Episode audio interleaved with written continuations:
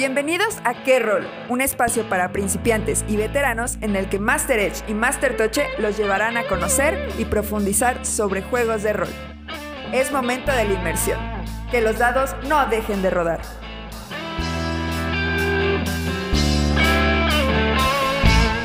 Qué bueno que llegaste, te estábamos esperando. Ocupa tu lugar que esta sesión va a empezar. Yo soy Master Toche. Yo soy Master Edge. Y nosotros seremos tus guías en este mundo de gestas heroicas y juegos hechos en casa. Damos inicio a Qué Rol, un podcast en tu idioma.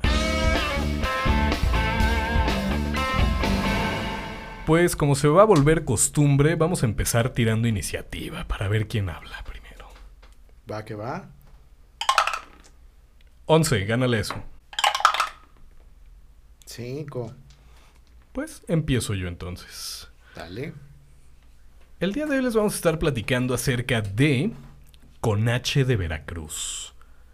Ese va a ser nuestro juego bajo la lupa el día de hoy.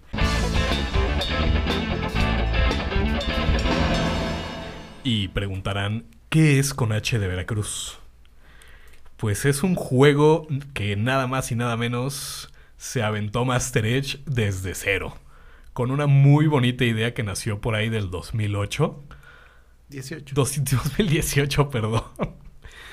Traigo todas las fechas en la cabeza revueltas. Fíjate que esa es una de las cosas bien interesantes. Nosotros tenemos la mala costumbre de que fuimos educados en cuanto a historia se refiere para aprendernos fechas, lugares y nombres de personas. Pues así nos enseñaron en la escuela, ¿no? Claro, pero si tú ahorita le preguntas a las personas qué se conmemora en estos días, ah, pues, sí, pues todo el mundo te va a decir que la independencia, pero pregúntales de qué país nos independizamos.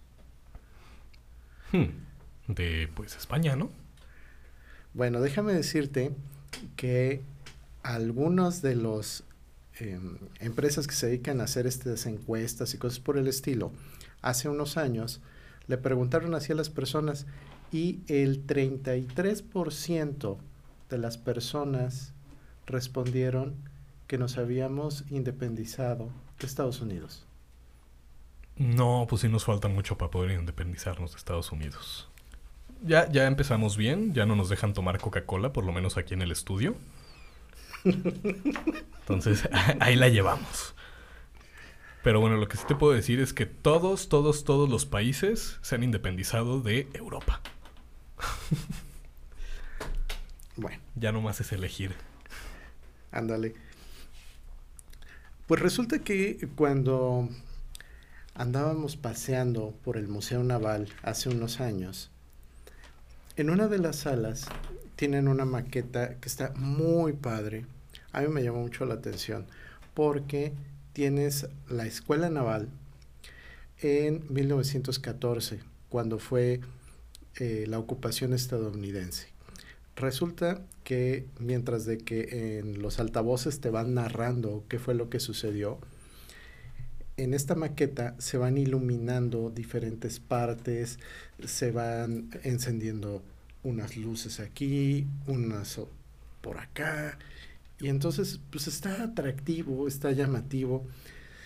Terminas el recorrido y una de las cosas que al menos a mí se me quedaron muy grabadas de eso es, pues está bien padre, pero a menos de que vengas y hagas este recorrido, no te enteras de eso.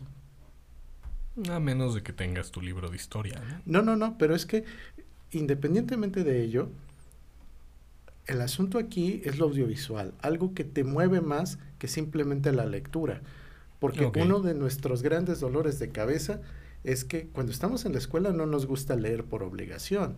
Y si te están enseñando historia y te tienes que leer tal o cual cosa, no lo disfrutas igual que cuando tú de forma voluntaria vas, revisas, buscas, porque es algo que tú quieres saber.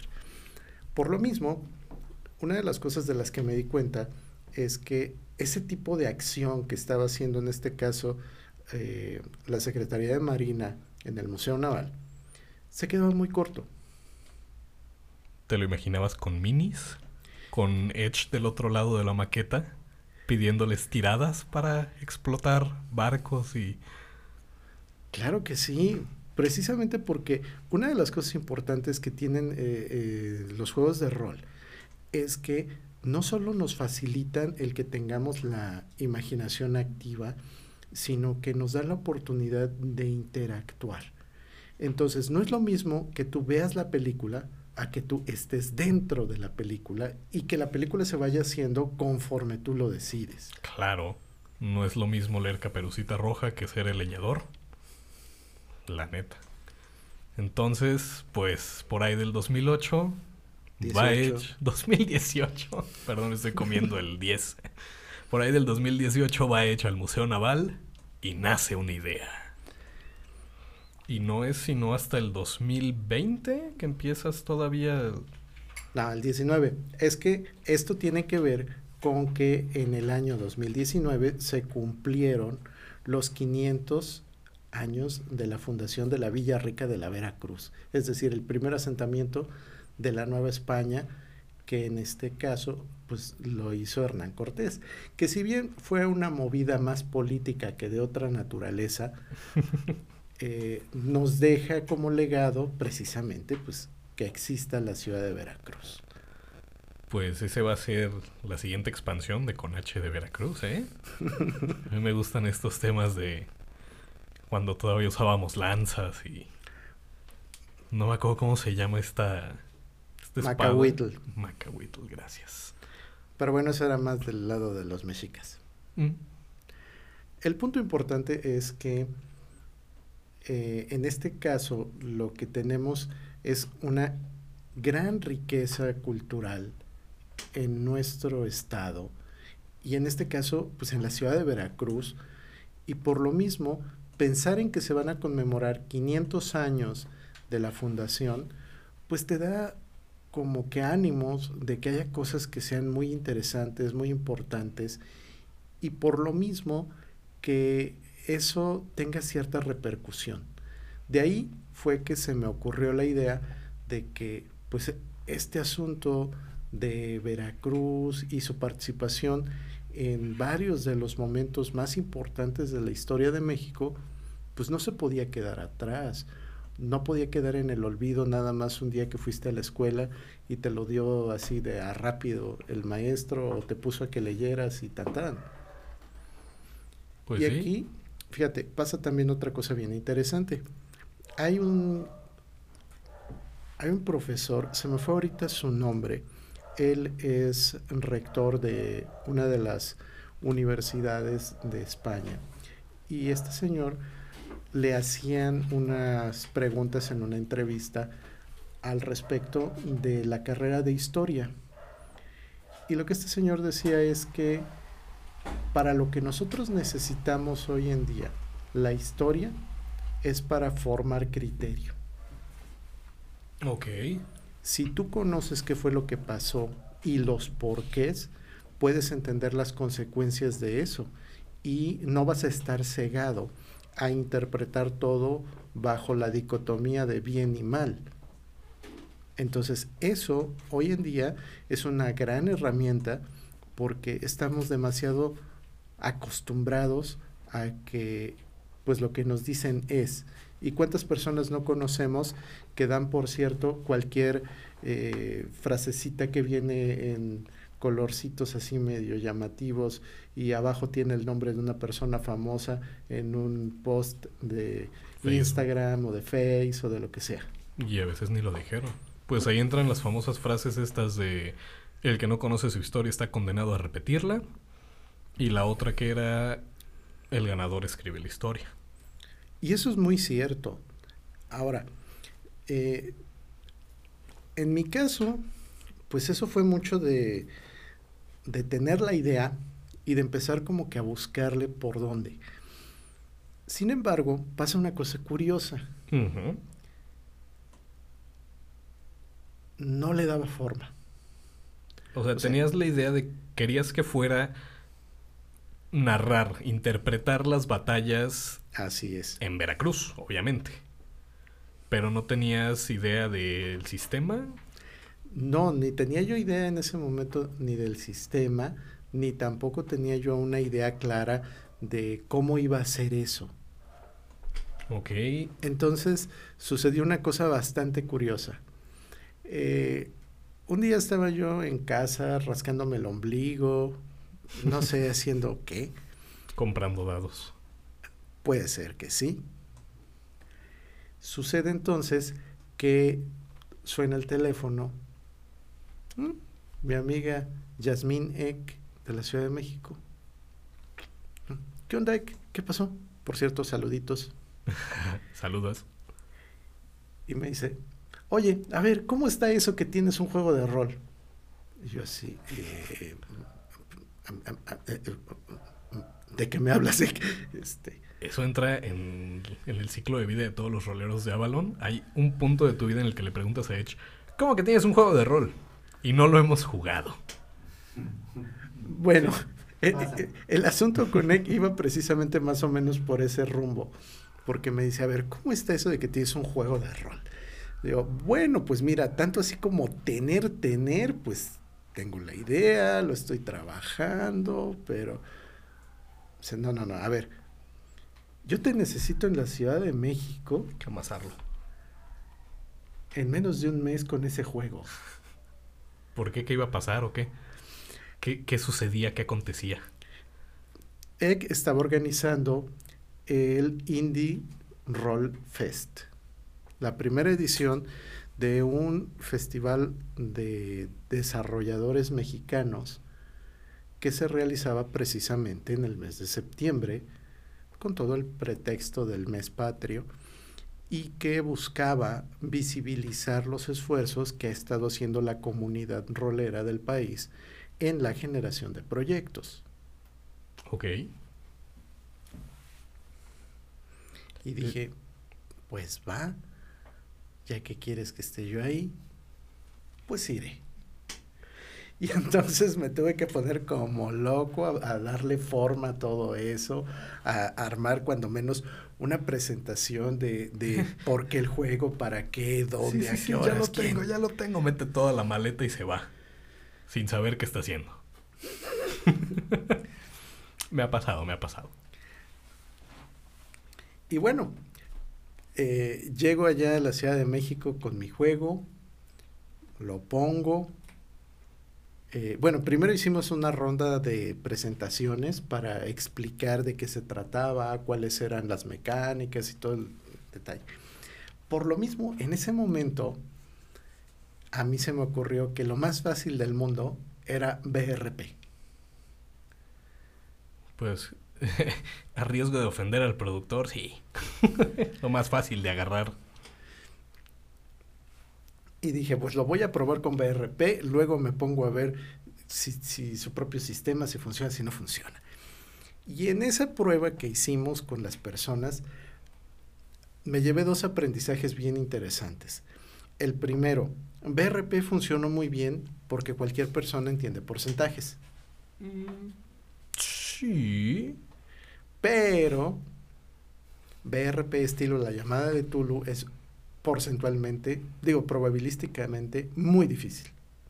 ¿Cómo lo solucionaste? ¿Le subiste los porcentajes? No, en ese momento no, no lo solucioné. O sea, eso fue de lo que me di cuenta en ese momento. Dije, changos, se supone que son héroes. Tienen que tener las cosas más fáciles. Le disparo al que viene entrando. No, pues no le das. Entonces, esas, esas dos cosas son las que me hicieron empezar a trabajarlo de otra manera. Ok. Y ahorita que le estás metiendo la probabilidad, este... Bueno, de entrada ya habías dicho es un sistema muy difícil.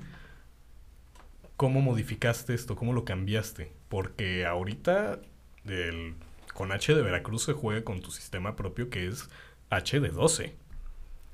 Sí, eh, mira, HD12 surgió como la mayoría de las ideas. Un día de pronto despiertas y dices, esto se juega así. Y en el caso del sistema, pues como su nombre lo indica, funciona con un dado de 12. Tu personaje va a tener ciertas características y va a tener cierto número en esas en esos atributos. Tú vas a lanzar tu dado de 12 cuando quieras realizar una acción que lo amerite y si sacas exactamente el mismo número que tiene tu hoja, es como si fuera un crítico. Ok. Y entonces, O sea- eso... Espérame, pero si me paso del número que tiene mi hoja. Ah, bueno, ahí viene el, ahí viene el, el asunto. Ok. O sea, empezamos con que sacaste lo mismo que tiene tu hoja, entonces tienes un crítico. Y este crítico, entrecomillado, te permite tirar otro dado de 12 que tiene símbolos. Y estos símbolos corresponden a diferentes aspectos que pueden resultarte benéficos para este o para la siguiente ronda. Ok. O sea, voy acumulando modificadores para Sí. subir y bajar. Dependiendo de lo que se necesite, te puede dar bonos para que sea más fácil que pegues, para que hagas más daño, para que tú estés más protegido o en su defecto, pues para que sucedan cosas que te beneficien. Me gusta, ¿eh? Y estábamos platicando de que este es un sistema altamente combativo. Ahí te un voy. enfoque muy grande en el combate. Sí. Parte de lo que necesitamos que tengan nuestros personajes, además de sus atributos principales, son aquellos conocimientos y aptitudes que les permiten cosas como el utilizar armas de fuego, si son armas cortas, si son armas largas, si son tal o cual cosa. Entonces, esas Sables. habilidades, claro, claro, porque estamos hablando un rango histórico que va de 1820 hasta 1914. O sea, estamos hablando de que también nos vamos a agarrar a catorrazos por no pagar pasteles. Por supuesto, Me encanta. Entonces, con H de Veracruz cubre cuatro puntos muy importantes en la historia veracruzana. ¿Cuáles son estos? Empezando desde atrás. 1825, la expulsión de los últimos españoles de San Juan de Ulúa. Sáquense de aquí. Luego tenemos eh, la guerra de los pasteles. Luego tenemos la primera intervención estadounidense, que es cuando se da todo este asunto de los niños héroes y demás. Y tenemos la última, que es la de 1914, que es la ocupación estadounidense, o se le llama también segunda intervención. Ok. Cuatro puntos muy importantes. Y esto me genera una duda muy grande. ¿Puedo agarrar el sistema de con H de Veracruz para jugar otros asuntos históricos de México? O sea, es- si quiero sí, jugar sí. la batalla de Puebla, ¿puedo jugarlo con H de Veracruz? Sí, esa es la idea. Y esa es la idea porque dentro de las habilidades que tiene tu personaje, los modificadores son para que tú le puedas dar la vuelta al dado. O sea, materialmente hablando, el dado ya cayó en la mesa y entonces tú lo puedes mover con la intención de que llegues al número que tienes en tu hoja y puedas tirar el dado especial. O sea, civilmente le doy la vuelta con mi manita. ¿Se puede también? Sí. Oh, me gusta. Legal hacer trampa. Porque no es trampa. Muy Así es. importante. Oye, Está muy interesante y muy chido. Es.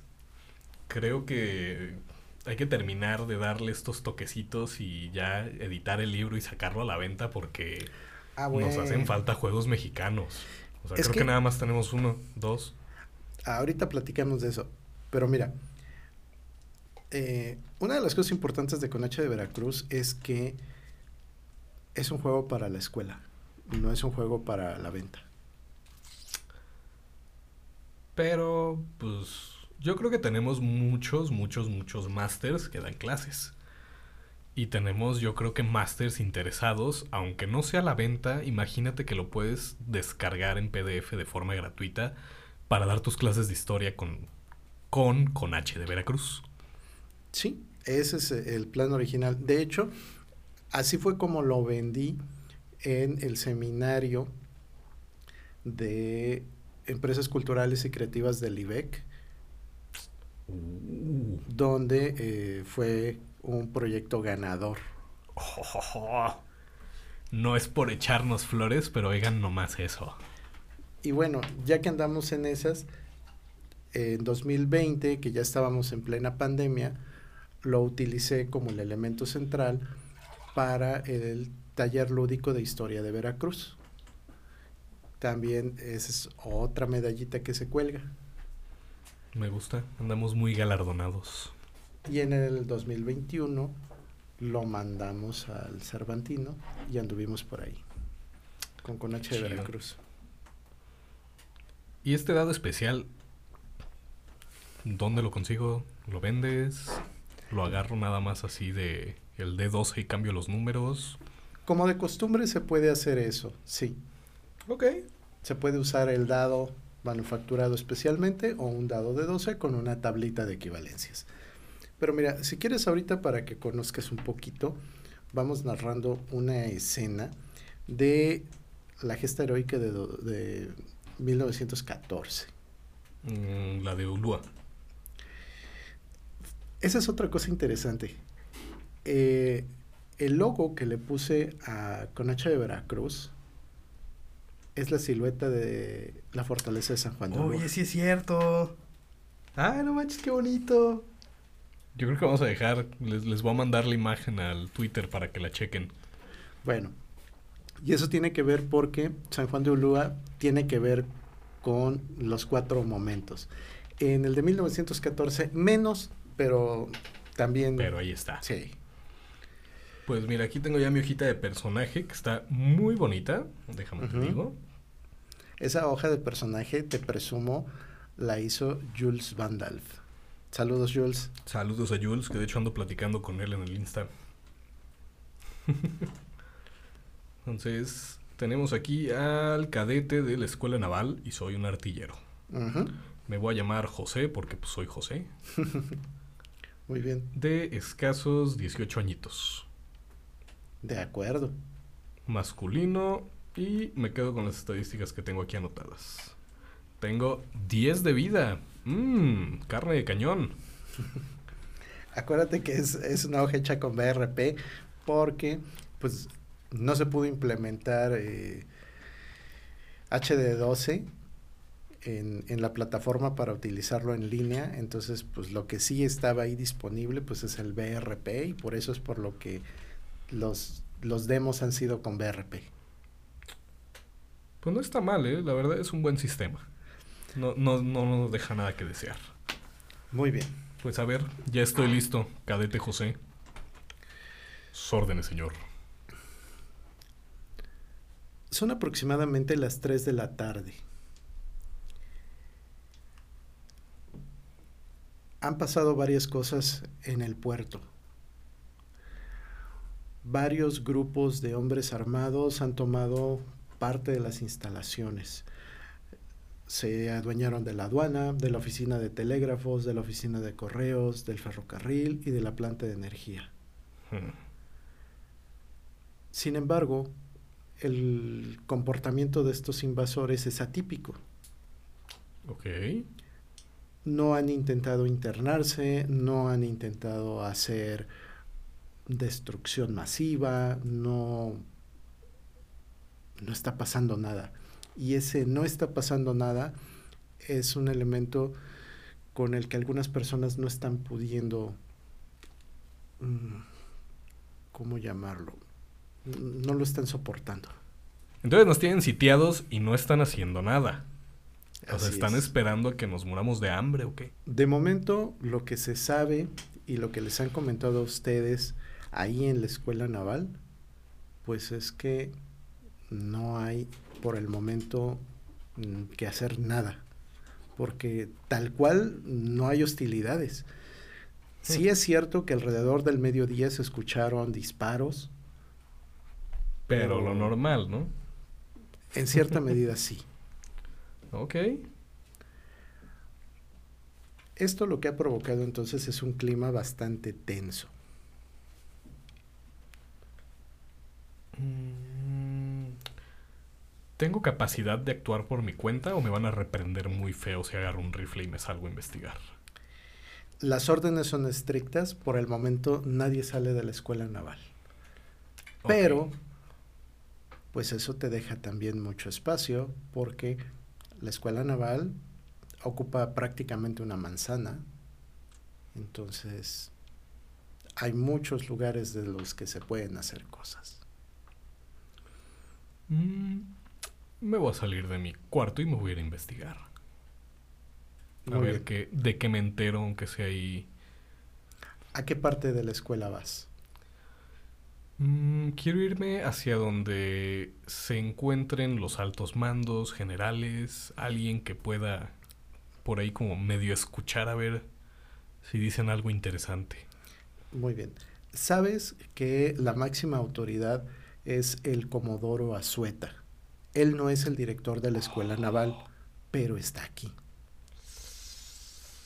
Uh, ok. Ahora, ¿Sé dónde está? sí, están en la dirección. Los altos mandos de la escuela están ahí concentrados. A ustedes les dijeron que permanecieran en sus habitaciones. Sin embargo, pues no es propiamente un toque de queda. Pues me voy a ir a parar cerca de la dirección. si encuentro una escoba o algo por ahí, como si estuviera medio barriendo para ver qué alcanzo a escuchar. Me parece muy bien. Vamos entonces a hacer una tirada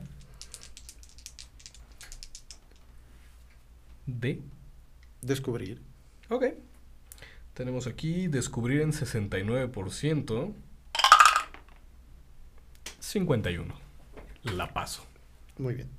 Mientras de que estás haciendo como que barres, pones la oreja junto a la puerta y escuchas voces que denotan un poco de preocupación.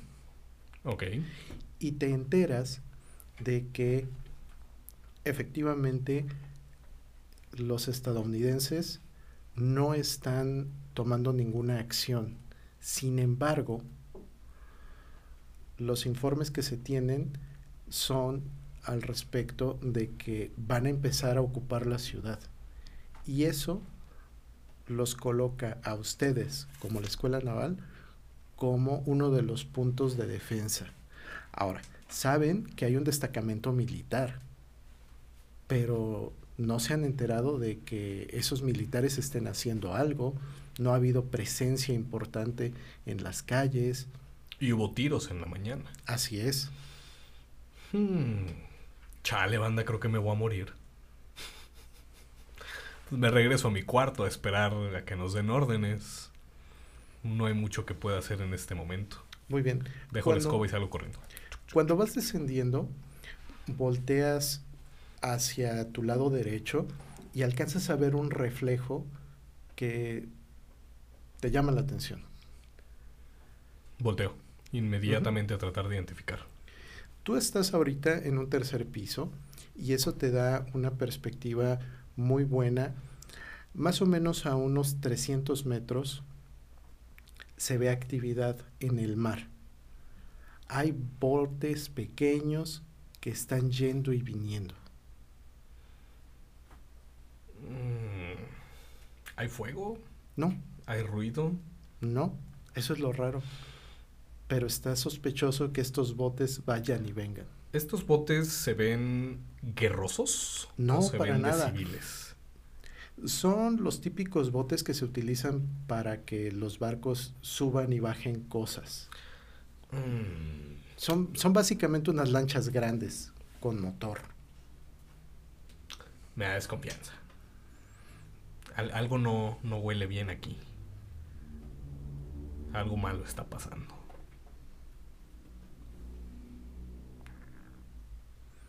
Corro. De acuerdo. No has terminado de llegar al lugar donde están sus habitaciones cuando uno de los tenientes está pasando rápidamente a tocar a todas las puertas Mm. y les está diciendo, tomen sus armas y prepárense junto a las ventanas. Ya nos cayó el chahuizle.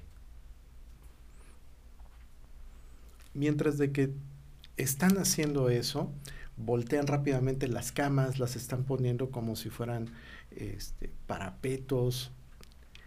Alcanzas a ver que a la calle acaba de salir un joven, igual que ustedes en cuanto a edad, pero con un uniforme diferente. ¿Es americano? No, no, no, un muchacho se ve así como ustedes, local, nacional. Y lo que te llama la atención es que lleva una ametralladora. Ah, caray. De esas no tenemos aquí. Hazme- ¿Conozco al muchacho? ¿Lo puedo...? A ver, a ver, escucho. Sí, eh, es bastante probable que lo conozcas. Necesito que me hagas una tirada de inteligencia. Hmm, Estamos sobre 85.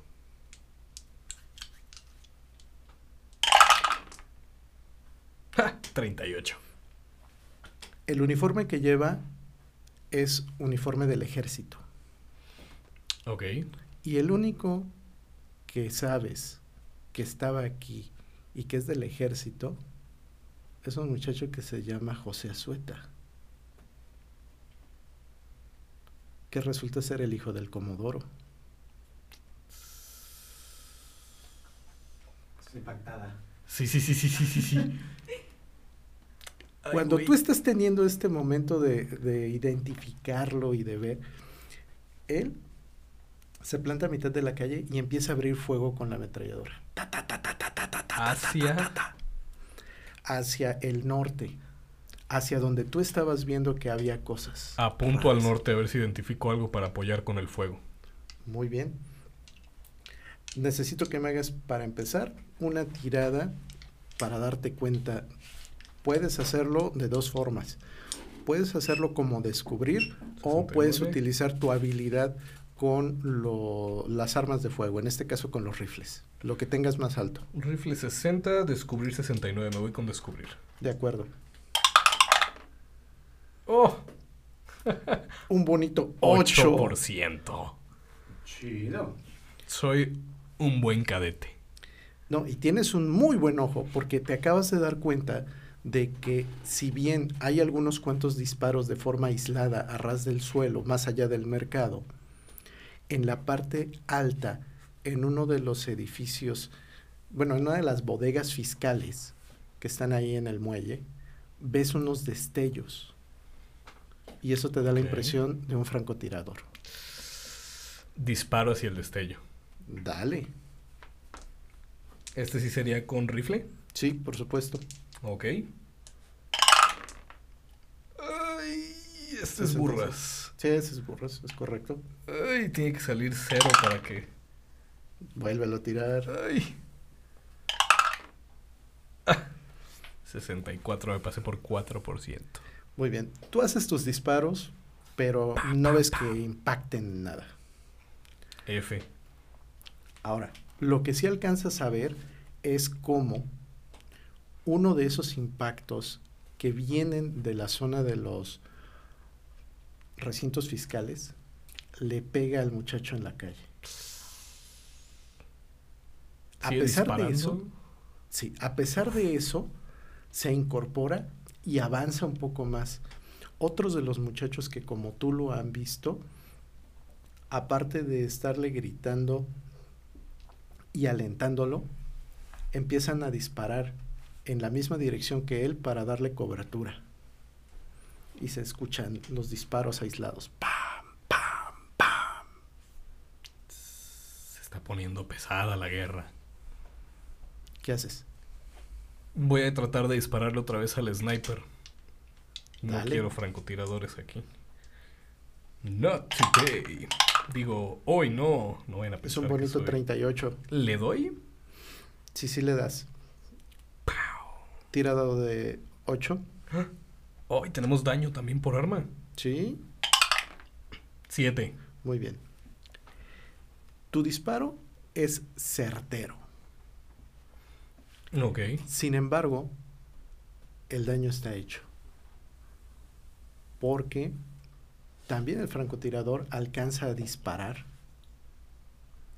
y ves cómo el muchacho de la ametralladora en la calle cae.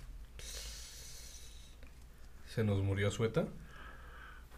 Los, los otros muchachos que estaban en el primer piso salen corriendo a pesar del fuego cruzado, lo traen de regreso hacia el interior. Y afortunadamente continúa con vida.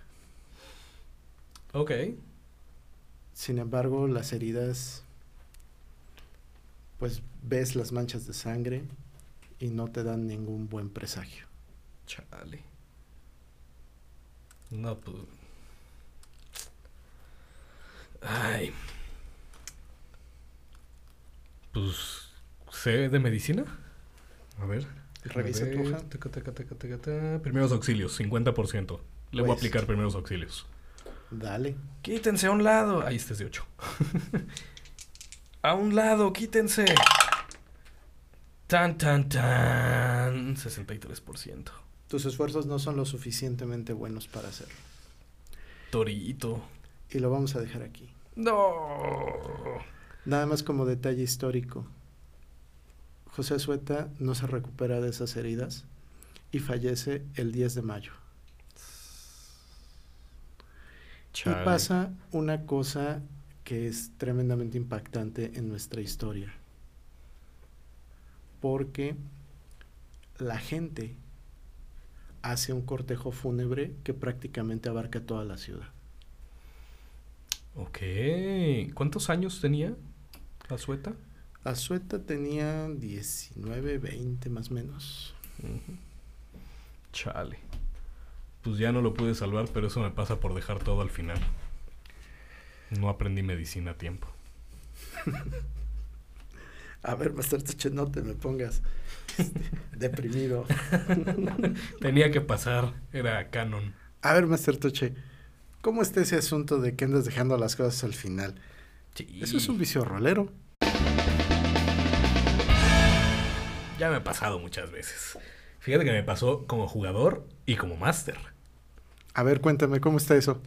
Pues mira, desde el punto de vista de jugador, eh, dejé las cosas hasta el final. No me aprendí de dónde salían mis poderes, que por qué hacía lo que podía hacer. Y eso me causó que mi máster de Dungeons, o sea tú, no me dejara hacerme invisible porque me dijiste, ¿y de dónde sacaste eso? Y yo sabía que lo tenía porque de algún lado lo saqué, no nada más lo escribí de grapas. Pero me pasé los siguientes 10 minutos buscando en todos los manuales habidos y por haber el por qué. Entonces es muy importante saberte tus cosas y no dejarlo hasta el final, ya que te tienes que hacer invisible para pasar. Mira, eso nos sucede a todos, pero creo que eh, nos deja de pasar cuando entendemos que uno de los inconvenientes de una conducta de este tipo es que le afectamos también a los demás jugadores. Sí, sí, sí, sí, porque, bueno, de entrada, esos 20 minutos que nos aventamos planeando la entrada con invisibilidad, pues ya no se hizo. o sea, de entrada tuvimos que modificar el plan sobre el, sobre el camino. Y para seguirle, pues sí es un poquito desesperante que te estén diciendo, ya ves, cómo no te sabes a tu personaje. y pues, o sea, sí me lo sé, pero no me acordaba por qué lo podía hacer.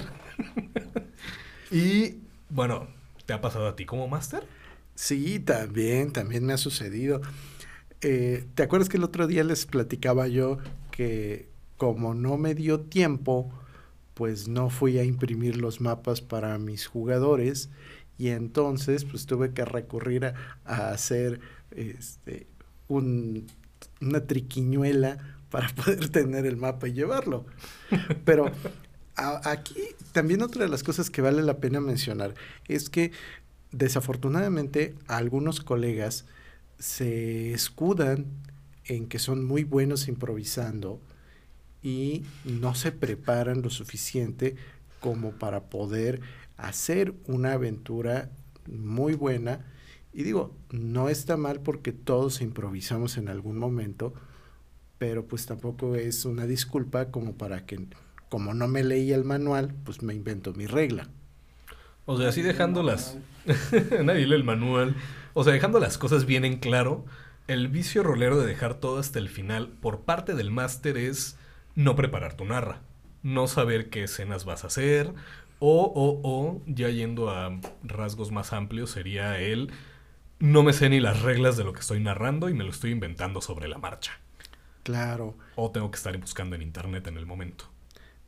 Y es que en este caso, cuando el máster es el que comete este vicio, el problema va porque tú como jugador puedes salir muy raspado de una indecisión o de una ignorancia que tenga. Sí. Sí, sí, sí. Me pasó cuando fue lo del daño de caída. Que fue así de, ah, espérame, espérame, espérame. ¿Cuánto era de daño de caída? Y le metí un dado que no era. Y se me murió un player. Pero lo bueno es que era Dark Souls. Entonces se tenía que morir. Y le pasó al director, me parece. Te Se digo, nos murió no, no nos... no nos... eh, no estamos exentos de que nos pase. Claro. Pero también hay que tomar en cuenta que si somos conscientes de esto, tenemos mejores posibilidades para que no se nos vuelva una cosa arraigada. Un vicio. Sí, sí. Sí. Y pues como jugador, parte de este vicio de dejar las cosas hasta el final es este mismo hecho de el creer que por ser jugador no te tienes que saber a tu personaje porque el máster se lo sabe. Y no es cierto. O sea, sí, el máster se tiene que saber el personaje de sus jugadores. ¿Por qué? Porque ya lo habíamos dicho. Tienes que saber qué es lo que tiene, por qué lo tiene, qué puede hacer. O sea, si le pones una escena que es muy difícil, se les va a morir. Claro. Entonces tienes que ponerles escenas acorde a sus personajes. Y pues si no te sabes sus personajes, ¿cómo lo vas a hacer? Entonces, Y no solo eso, fíjate, también qué cosas son las que traen los personajes. Muchas veces hay artefactos que son importantes o que son armas que les pueden beneficiar de alguna manera muy particular y pues eso también cae dentro de el saber qué es lo que está pasando y el preverlo. sí, y el máster se tiene que saber eso. Pero eso no te exenta a ti como jugador de saberte tu personaje, porque tú vas a jugar, tú vas a ocupar eso, es tu, tu personaje es tu enlace al juego, es tu herramienta con la cual vas a interactuar con la historia. Y si no sabes qué tienes, no vas a saber qué hacer y te vas a quedar como nos ha pasado en algún momento, que a lo mejor teníamos alguna armadura, algún arma, algún hechizo, algún algo que nos habría servido para el combate y no lo hicimos porque no, lo- no nos lo sabíamos, no nos acordábamos. Como la chica que decías tú que tenías que ponía post-its en su hoja Sí, claro. y ella se sabía a todo lo que tenía. Si esto pasa, hago esto. Si esto pasa, tengo esto. Esto lo tengo para tal cosa. Ella se sabía su personaje. Ella no dejó las cosas para el final. ¿Sabes en dónde se nota mucho, mucho este vicio rolero? Cuando hay una mesa en línea. Fíjate que no he tenido mesas en línea todavía. Te cuento rápido. En una plataforma como Roll20 o como The Foundry, tú como narrador necesitas con anticipación poner las imágenes, si van a ser mapa, ok. si va a ser una ilustración de una criatura. Vas a tener que meter también las criaturas que van a estar interactuando con los personajes, sean NPCs normalitos, sean enemigos.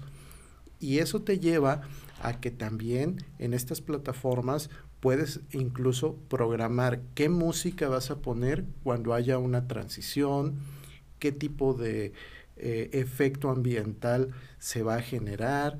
Y todo eso habla de que tú como narrador tienes que hacer una planeación. Por lo mismo, si dejas todo al final en una plataforma de estas, pues en principio de cuentas tendrías que ser muy muy bueno para que no noten tus jugadores que todo lo estás haciendo en ese momento. Sí está gacho. Sí, no me ha pasado, no he jugado en línea, pero sí estaría feo el estar aquí esperando a que algo pase y el máster apenas lo está armando. ¿Qué pasó? Sí. La neta no. No La experiencia es una de las cosas más interesantes e importantes y ya lo hemos comentado en otros momentos. Por desgracia, algunas personas no le dan la importancia suficiente.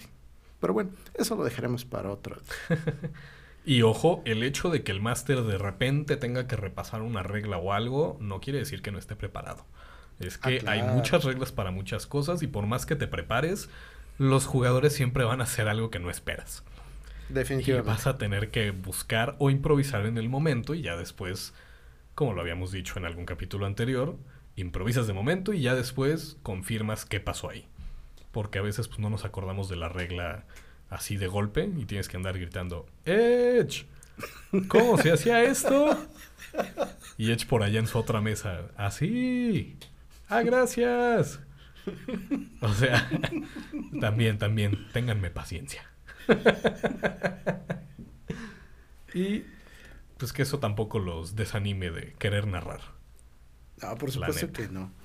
Oye, pero fíjate que a mí una de las cosas que me ayudan mucho para poder narrar es estar bien despierto y eso normalmente lo logro con café. Ah, claro, aquí no funcionamos sin café en la sangre. Y el café de este episodio es patrocinado por nada más y nada menos que Panchito Café. Ubicados aquí en Jalapa, Veracruz, Magnolia número 32, Venustiano Carranza. Los pueden seguir en Instagram como Panchito Cafetería. Excelente café, su finca se llama Otipan y está ubicada en Teocelo. Es un café, Puro café de de, excelencia. No, no, espérate. Café de altura, nada de cuentos. Claro. El mejor café del mundo viene de aquí. Oye, pues ya que estamos haciendo comerciales y patrocinios y demás, no se nos olvide que tenemos un spin-off de este bonito podcast conducido por nuestro señor productor Director. Emanuel Silvetsky. Este podcast adicional se encuentra todavía en el horno, pero déjenme decirles que tenemos como narradores para ese podcast a Edge y a mí. En ese podcast se va a estar jugando un one shot al mes y nos va a estar platicando Silvetsky desde su perspectiva como jugador.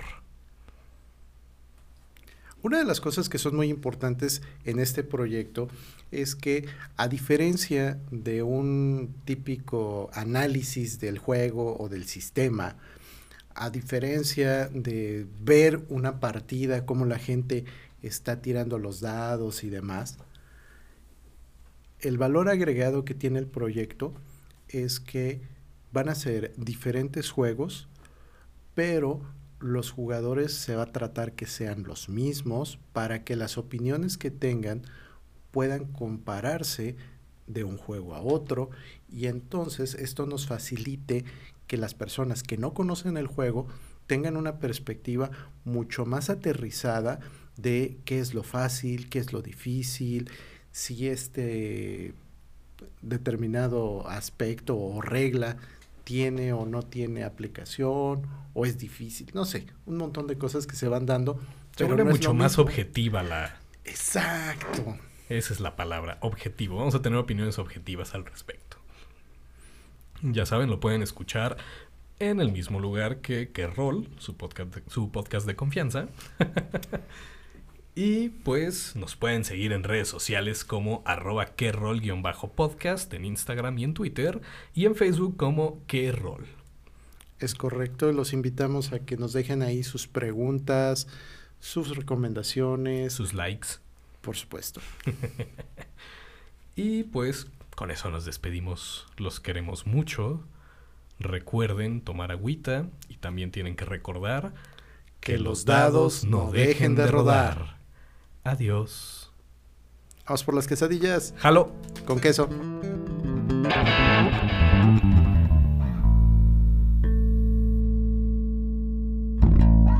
¿Qué rol es una producción de Avalon Club de Rol, con las voces de Master Edge y Master Toche. Voces adicionales Gabriela Mérida. Música por Adrián Moreno. Productores Emanuel Silvetsky y José Eduardo Acosta. Todos los derechos reservados. El abuso en la tirada de pifias puede ser nocivo para tu personaje.